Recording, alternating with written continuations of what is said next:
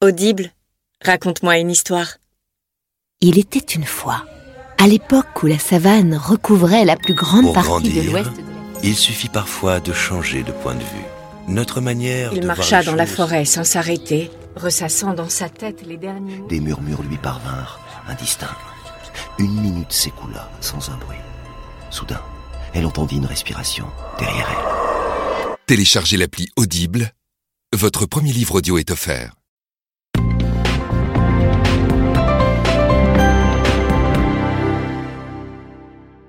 Bonjour, c'est Gaëtan de Capelle. La réforme de la SNCF est sur le point d'être votée. Voici l'édito du Figaro. Ce train qui en cache un autre.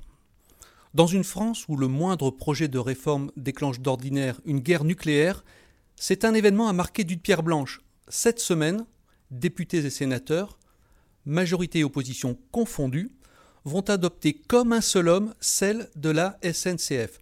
Ce vote quasi unanime, rarissime sur un sujet si éruptif, clôt le procès en illégitimité politique intenté par les syndicats contre le gouvernement, et par la même occasion, il balaie toutes leurs accusations de déni de démocratie, eux qui empoisonnent le pays avec une grève sans fin qui n'a jamais eu le soutien des Français.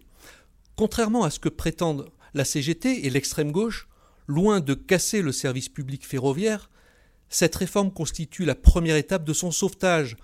La SNCF avait-elle les moyens de supporter durablement une dette de 46 milliards d'euros? D'engager sa transformation avec une gouvernance kafkaïenne? D'affronter la concurrence et la révolution des transports avec un personnel doté d'un statut hors norme?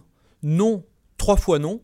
Le texte du gouvernement traite enfin ces sujets épidermiques auxquels personne n'avait osé s'attaquer jusqu'ici, et s'il ne veut pas anéantir tant d'efforts, son devoir consiste désormais, comme il l'a promis, à ne rien lâcher pour la suite, en supprimant vraiment le régime spécial de retraite ruineux des cheminots et en évitant de ressusciter leur statut à travers leur prochaine convention collective. Pour Emmanuel Macron et Édouard Philippe, cette victoire politique dans un bastion réputé imprenable change bien des choses.